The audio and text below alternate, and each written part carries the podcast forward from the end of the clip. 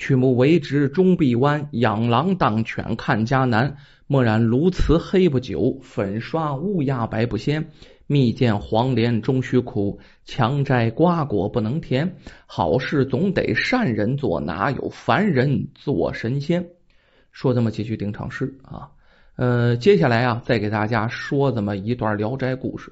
这个《聊斋》故事挺大哈，呃，一集咱们说不完，咱们看看吧，分成两集到三集啊，给大家把这个《聊斋》故事说完它。这个故事很有意思。讲着一个呢，我们中国老年间人们呢非常重的一个字儿，这个义字儿啊。要说我们啊，中国的传统文化里，一是比较注重这个孝字啊，这个如果一个人不孝的话，那是为人不耻的，是不是？另外呢，还有这个义字儿也看得非常重重。你比如说这个宋江啊，孝义黑三郎，孝第一，义第二，这个义字儿。被人看作是一个男人是否正直的一个标志。今天我们就说这么一个无义之人啊，被惊醒的这么一个故事啊。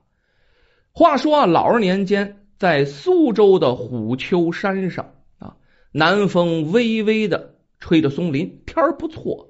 山边呢，柳丛当中，这蝉儿啊在鸣叫。咱说这咪咪嘎，咱北方叫咪咪嘎。那地方叫新蝉在鸣叫啊，也就是说是呃按节气算应该是夏天啊，要不然这个蝉哪出来呢？那冬天叫吓不吓死人了啊！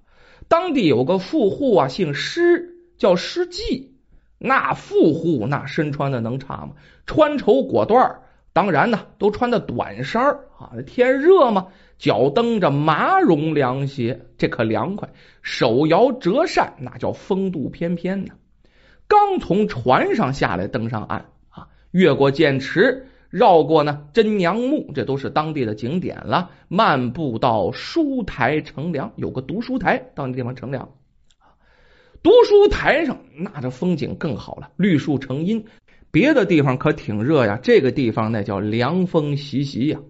啊，这诗记沿着曲廊啊，哎，这一边走一边嘴里还嘟嘟囔囔的，嘟囔什么呢？吟诵古人的。诗句啊，在这个环境当中，不吟两句诗，那就就对不起这环境啊！你这吟着诗，吟着诗，走着走着，忽然听到啊，有哀愁的叹息声，这拍大腿，这一顿叹息呀，跟这个环境是极为不符。那好奇之心，人皆有之啊！顺着这叹息声，这诗迹啊，透过花墙，就一格一格的花墙，看见那叹息的人就坐在那儿。衣衫破旧，面黄肌瘦，但是怎么看着这么眼熟呢？这师记一边仔细瞧，一边在想：这人我肯定认识，什么时候见过呀？啊，什么时候认识？后来呢，一拍大腿，想明白了，啊，这还真跟自己不远。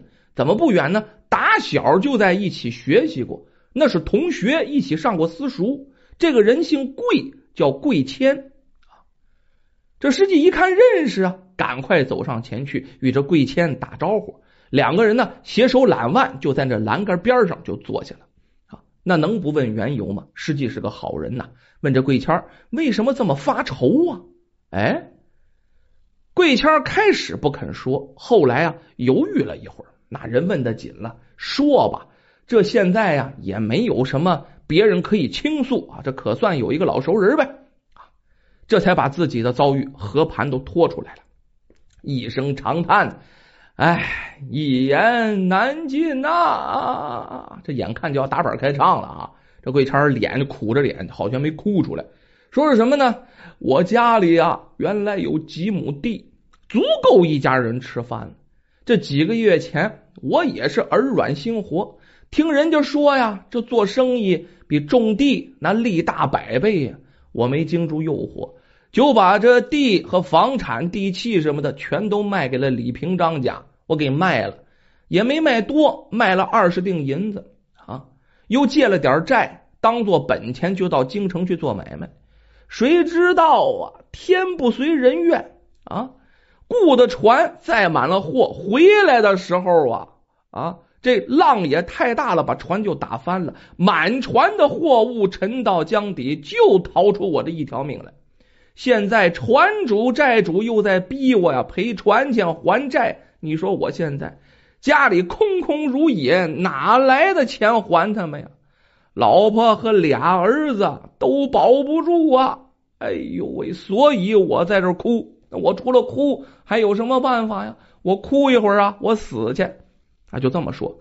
说到这儿啊，又伤心了，眼泪哗往下掉。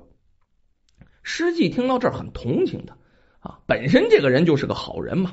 呃，你不要愁啊，我为你想想办法。开始这贵谦以为这诗记说的是客气话，可是这诗记想了半天，嗯，你与我交情不算深。但是啊，你爱护妻子儿女的心，咱俩是一样的。我四十多岁了，我还没盼来个儿子。呃，看到你这种情况啊，我不忍心看你把儿子给丢了呀。咱翻回头话说，我这家里还算富裕啊，我本来也没把这钱呢看得很重。现在啊，能帮助你全家克服困难，我觉得这是一桩美事，我心甘情愿。我这可不是客气话。听到这儿，这桂谦啊，转愁为喜呀，啊，转过身来向这诗记就跪下了。哎呦，如果您真是这样，您就是我们全家的大恩人呢！以后如果我有少许出息，也一定要报答您呢。如果我这一辈子穷困潦倒，下辈子我跟您当牛做马，我也心甘情愿呢。啊。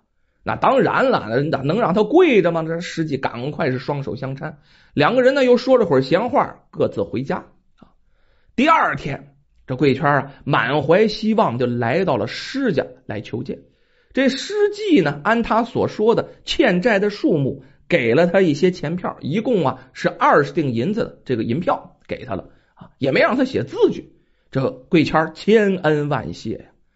没过几天呢，这施记也是巧了，偶然有事从贵家门口路过。顺便进去看看他们家现在的境况怎么样啊？啊，能不能过得下去呀？这贵谦赶忙啊出门迎接呀。这施记是一个细心的人，看呢，这贵谦儿虽然表面上十分热情恭敬，但是这脸上的喜悦之情是挤出来的，还是透着那么个悲伤。这屋里还隐隐约约的有哭声。这师弟就问呢：“你家里又出什么事儿了呀？还有什么事没解决吗？”这贵谦就解释：“您对我家的恩情啊，哎，天一样大啊！我就不隐瞒了，我家妻儿老小，幸亏有您才得以保全。但是这土地房屋我已经卖给李家了，李家的人马上就要来了，我家现在啊都无处可住，无粮可吃，免不了饿死路旁啊！我死了也就算了呀，但我今生啊，恐怕是报答不了您的大恩大德了。”说完了，这贵谦也要哭了。这师弟一看，安慰不不要着急，不要着急。俗话说呀，救火救灭，救人救活啊。我呀，前村有十几亩地，几十棵桑树啊，枣树，你们到那里去吧。这贵谦有点愧疚啊，不好意思再要啊，迟疑了一会儿。他主动提出要把自己的小儿子过继给这施记作为人质，就那意思。我要你家地了，我把儿子给你得了，我拿儿子换这些东西啊，给你家干活。这师弟一一听乐了，这是怎么话说的？你这不成卖儿子了吗？哎，这不可不可，所以说坚决不同意。第二天，这师弟还真上了心了，陪着贵谦啊来到前村，把这田地与桑树、枣树就交给他了。有一棵桑树长得可特别高啊！人们传说呀，这棵桑树顶上住着神灵呢。这贵谦就在这树下面建了个房屋，一家人这才算有了着落。住了一年，这贵圈觉得这个房子啊，这个地方选的不好。为什么呀？特别潮湿阴寒，这回家哪都湿哒哒的啊！这地上总那么潮，和别的地方不一样。这一天，他从地里回来，看见有个白老鼠。就钻进屋子里了。这白化病的老鼠，咱现在这么说，这可是不多见啊。他就拿起这个锹镐来挖这老鼠洞，挖洞干什么？想把老鼠挖出来，省着这老鼠啊晚上来偷粮食吃。结果这几铁锹下去了啊，就听见地当着一声啊，碰见什么东西了。挖出来一看，好家伙，两大坛子，一坛子金子，一坛子银子呀。这桂谦一看，这可高兴了。哎呦喂，太好了，我终于可以报答师君了呀！哎呦，我的天呐，有钱了！他刚这样说完，他媳妇在旁边连连向他摆手，告诉不要高声，这是施家的地方，怎么知道不是施家先祖埋藏的？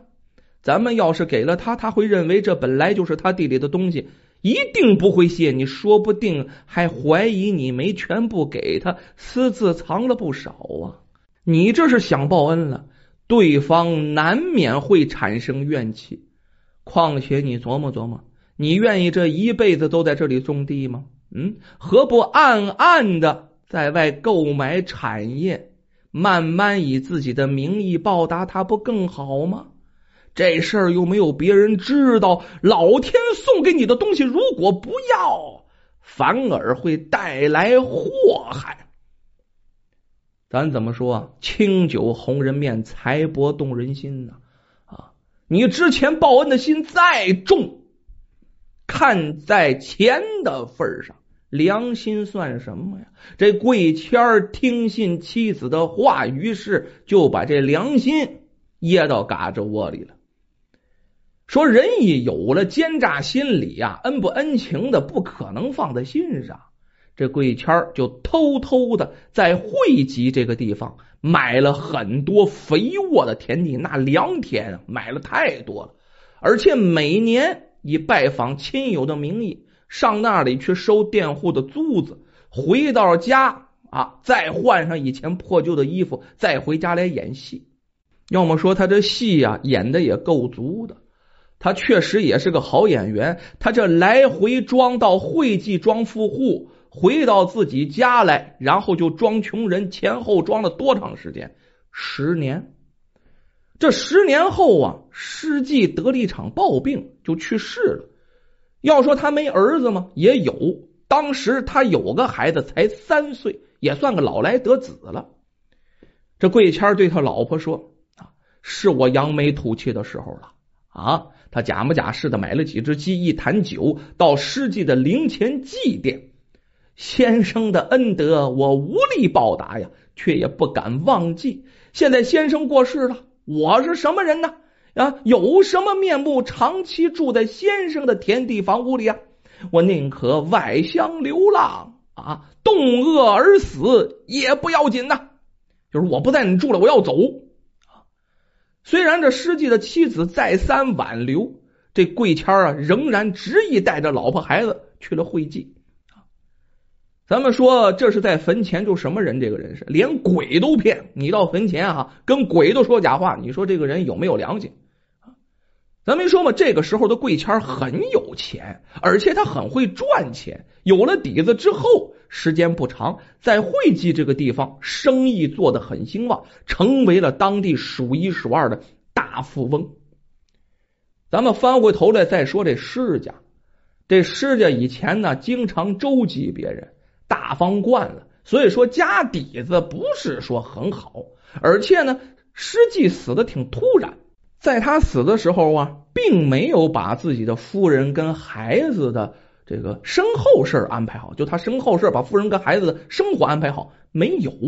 这一下，这施夫人就带着一个小儿子呀，啊，母弱子幼，那叫什么呀？出钱的地方多，就花的多，没有进项啊，没有挣的呀，挣的少，就这样惨淡的生活，省吃俭用的过了十几年。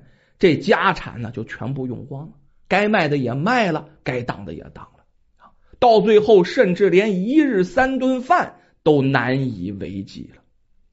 这个时候，施夫人呢，对他儿子叫施荣，就跟他儿子商量，孩子也大了呀，你父亲在世的时候曾经帮助过贵谦这贵谦可是个厚道人呐。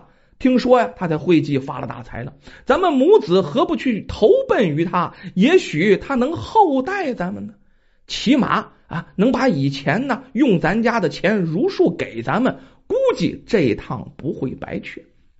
那么这母子俩去找这贵谦儿，是否能拿到以前的钱？是否能得到后代呢？你想贵谦儿是什么人呢？啊，已经没了良心了，能好得了吗？可是这母子俩到了会稽，又有一番什么故事呢？咱们一集说不完，我们下集再说。